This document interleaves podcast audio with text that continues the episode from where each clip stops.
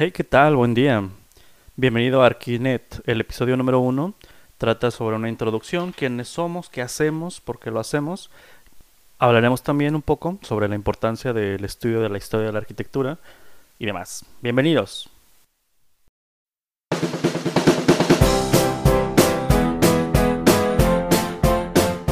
Esto es Arquinet, el podcast que nace con el fin de ser un espacio para aprender en compañía que te permite a ti estar trabajando, descansando, viajando o estar en un lugar remoto y mediante una conexión a internet escucharnos y aprender.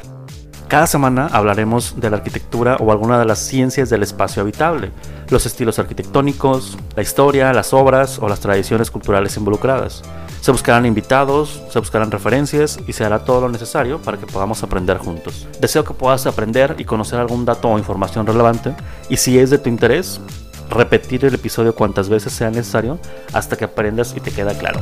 Bienvenidos.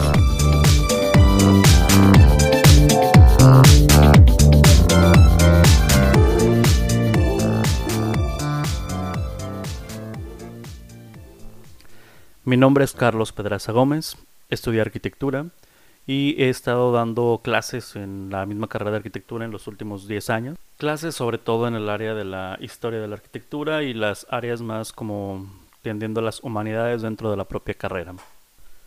En lo referente a la enseñanza de la arquitectura es que en temporadas recientes hemos necesitado nuevas opciones de comunicación para acercarnos con los estudiantes y es justamente en este contexto en el que surge Arquinet como un podcast en el cual sea un espacio, un espacio generado para la comunicación y para el aprendizaje en colectivo, en compañía, en el cual un estudiante o una persona que quiera aprender sobre temas de la arquitectura no tenga necesariamente que aprender en libros o hacer algunas otras lecturas como un acercamiento previo al estudio de la arquitectura.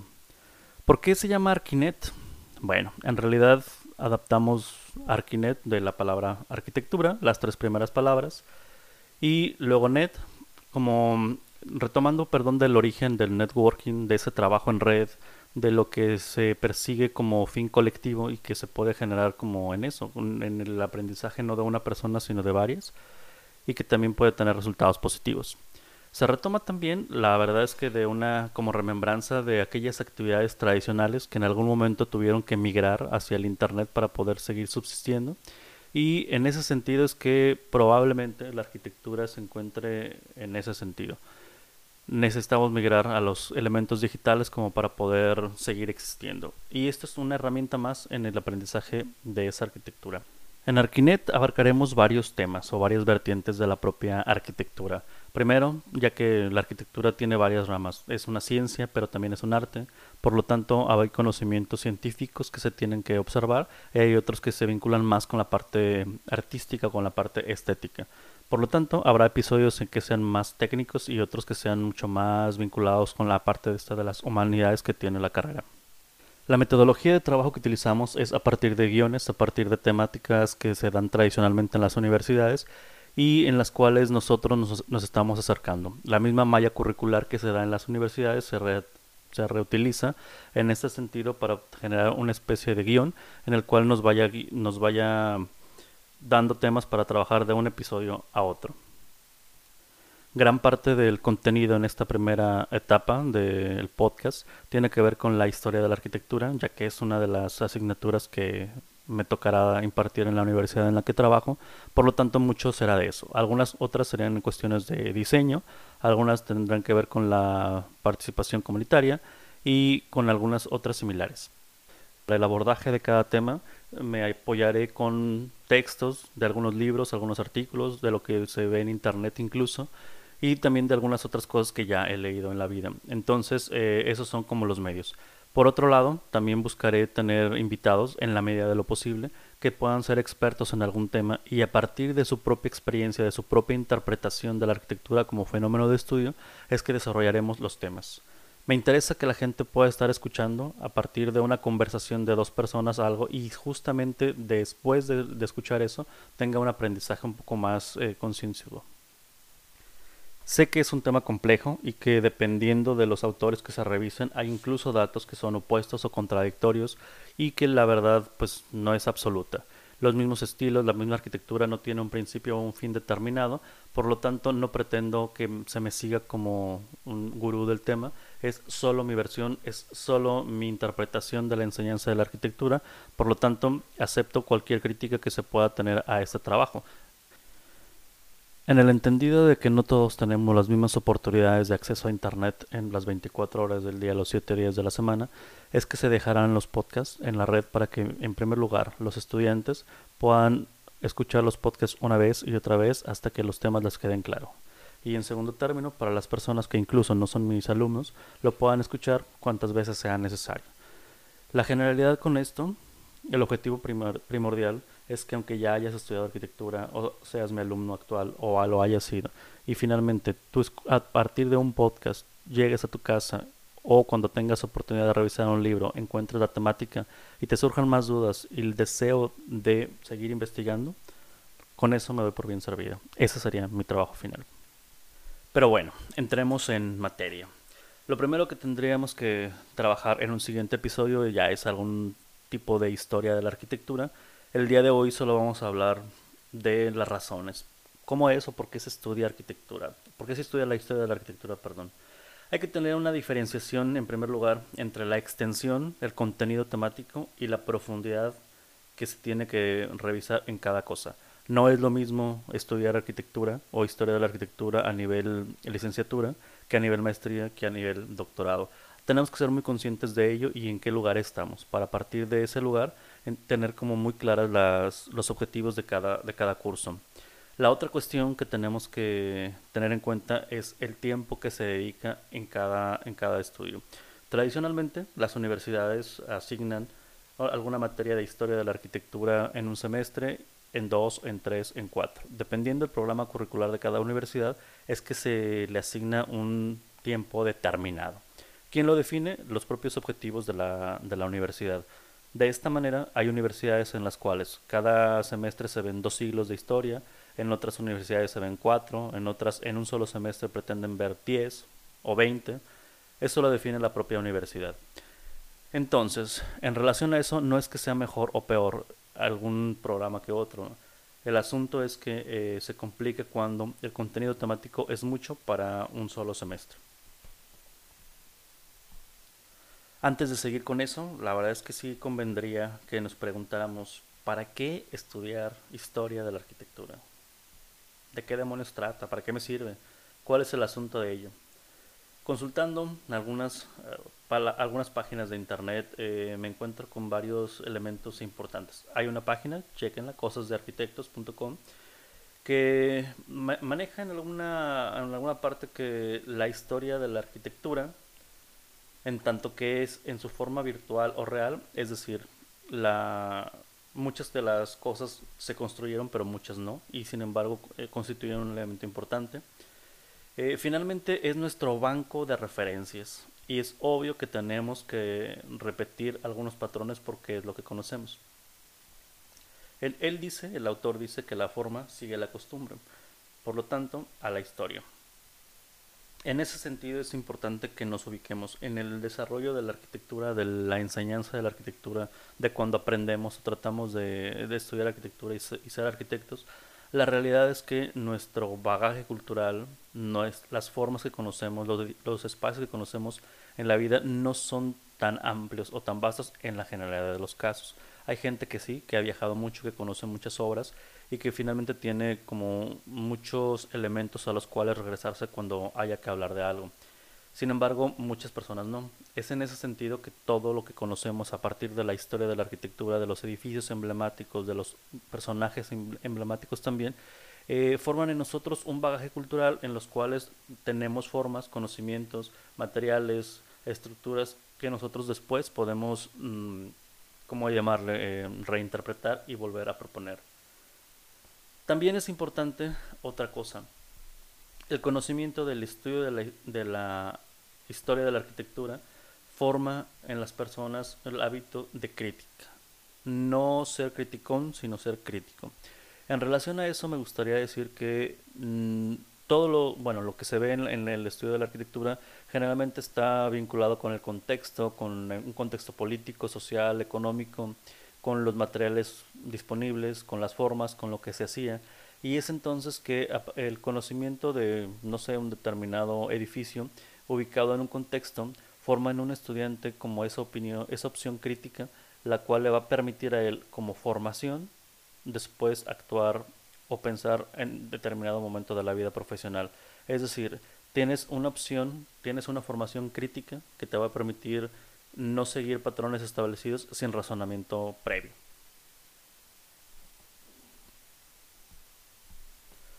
El estudio de la historia de la arquitectura también sirve para entender otras arquitecturas, otros contextos, otras maneras de solucionar ciertos problemas. Cierto es que hay, no sé, toda una tendencia que dice que Brunelleschi solucionó la cúpula de Santa María de las Flores de acuerdo a lo que él tenía y que muy probablemente en la época actual los arquitectos no respondamos de la misma forma. La realidad, bueno, también eso es cierto. Sin embargo, entender las mentalidades de, otros, de otras personas en otros momentos determinados nos ayuda a ampliar el bagaje cultural como para tener una mayor posibilidad de respuesta ante los problemas que nos toque sortear. Respecto a la forma en la que se enseña o se aprende la historia de la arquitectura, tradicionalmente las universidades presentan varios formatos eh, o una mezcla de los siguientes. Lo primero es de manera cronológica, a partir de los siglos que fue apareciendo en el siglo, no sé, primero, segundo, tercero, quinto, hasta llegar a nuestros días. Sin embargo, hay otras escuelas que también lo enseñan de manera eh, por áreas geográficas, la arquitectura europea, la arquitectura americana, eh, ese tipo de elementos son importantes. Otra es por los estilos arquitectónicos, del bizantino al románico, al gótico, cosas por, e, más o menos por esos estilos. También se puede estudiar la arquitectura revisando o enfocándonos en sus materiales o en sus sistemas constructivos. Por lo tanto, se vería, por ejemplo, las construcciones de piedra, luego después cuando se implementó el acero, luego la época donde ya el cristal hizo su aparición, cosas por el estilo. Otra manera de estudiar la arquitectura es por los arquitectos o los autores que hicieron famosas determinadas obras. No hay una manera correcta, no hay una manera incorrecta de enseñar la arquitectura desde mi punto de vista. Es la opción que mayor facilita el entendimiento, lo que se debería como elegir para, elegir para una u otra forma. Tradicionalmente es una mezcla de las anteriores. Se, se, se trabaja de manera cronológica, para... Eh, en ese sentido, hay una mezcla de formas en lo, en lo referente al estudio de la historia de la arquitectura, que tiene que ver con la cuestión cronológica y con la cuestión de los estilos. En, en este caso, por ejemplo, eh, se dividirá la historia de la arquitectura en, no sé, tres o más grandes etapas, que tiene que ver, en primer lugar, con la edad antigua o la edad clásica, luego la Edad Media y luego la Edad Moderna, para culminar ya con la etapa contemporánea o postmoderna. En cada una de esas temporalidades existen diferentes periodos, diferentes estilos o diferentes áreas geográficas que son relevantes. Por ejemplo, en la Edad Antigua, en la época clásica, pues se ven tradicionalmente las construcciones que se dieron en África, en Egipto, en eh, Mesoamérica y muy muy particularmente seguramente la que tiene que ver con la época clásica de Grecia y Roma. En lo referente a lo que se puede ver de la Edad Media, si bien eh, parte del cristianismo primitivo o paleocristianismo, dependiendo la escuela, hay algunos que manejan como algunos pueblos invasores, otros lo manejan como la arquitectura visigoda, merovingia, mozárabe, etcétera Generalmente se ve en la parte de los bizantinos como un elemento importante, luego el, estilo románico o incluso el gótico como obra como elemento cubre, perdón, de la Edad Media. Y ya en la Edad Moderna se parte del Renacimiento con su variante que es el manierismo, luego el estilo barroco, posteriormente ya neoclásico o el romanticismo y ya entramos en conflictos con temporalidades porque para algunos autores estos ya entran en edad contemporánea lo que es el romanticismo y lo que es el ecléctico pero finalmente es una forma de estudiarlo. En relación a todo este contenido temático si bien es mm, importante mencionar que los programas de estudios marcan las características principales de las obras emblemáticas de cada uno de los estilos arquitectónicos y que es muy deseable que el estudiante comprenda la ubicación geográfica y el contexto en el cual se dieron estas obras. Según otros autores, la, el establecimiento de las fechas no es el fin común, no es el fin último, perdón. En, relación a eso, por ejemplo, eh, me encontré que Carlos Ríos Llamas, en un artículo, dice lo siguiente. La historia de la arquitectura suele plantearse desde los cánones impuestos por una serie de autores y edificios emblemáticos de diferentes épocas y estilos. No obstante, la oficialidad de los datos y modelos históricos establecidos no siempre ayuda a entender los procesos socioculturales sobre los cuales se funda la memoria colectiva que se materializa en el espacio construido. En una reflexión sobre la arquitectura y los métodos de enseñanza de la historia, él rescata algunas formas como el arquitecto contemporáneo construye la memoria, rebasando los datos oficiales de un pasado hegemónico para repensar el valor de los lugares desde el presente y mediante el eco del entorno social y la vida ordinaria de una sociedad específica. De aquí la pertinencia por una reflexión de la historia arquitectónica desde los lugares de la memoria y la memoria colectiva, donde se tejen al mismo tiempo la historia y los territorios y el proceso creativo. Desde este marco conceptual y frente a las representaciones contemporáneas del espacio edificado, esta argumentación sobre la construcción de la memoria en arquitectura se organiza desde las tensiones entre la enseñanza de la disciplina, la oficialidad de los datos históricos y los procesos culturales que resignifiquen y configuran el espacio arquitectónico. ¿Qué tal? ¿Cómo ven? Interesante, ¿no? De acuerdo a esta perspectiva, la verdad es que sí, hay muchos elementos importantes que necesitaríamos como recalcar.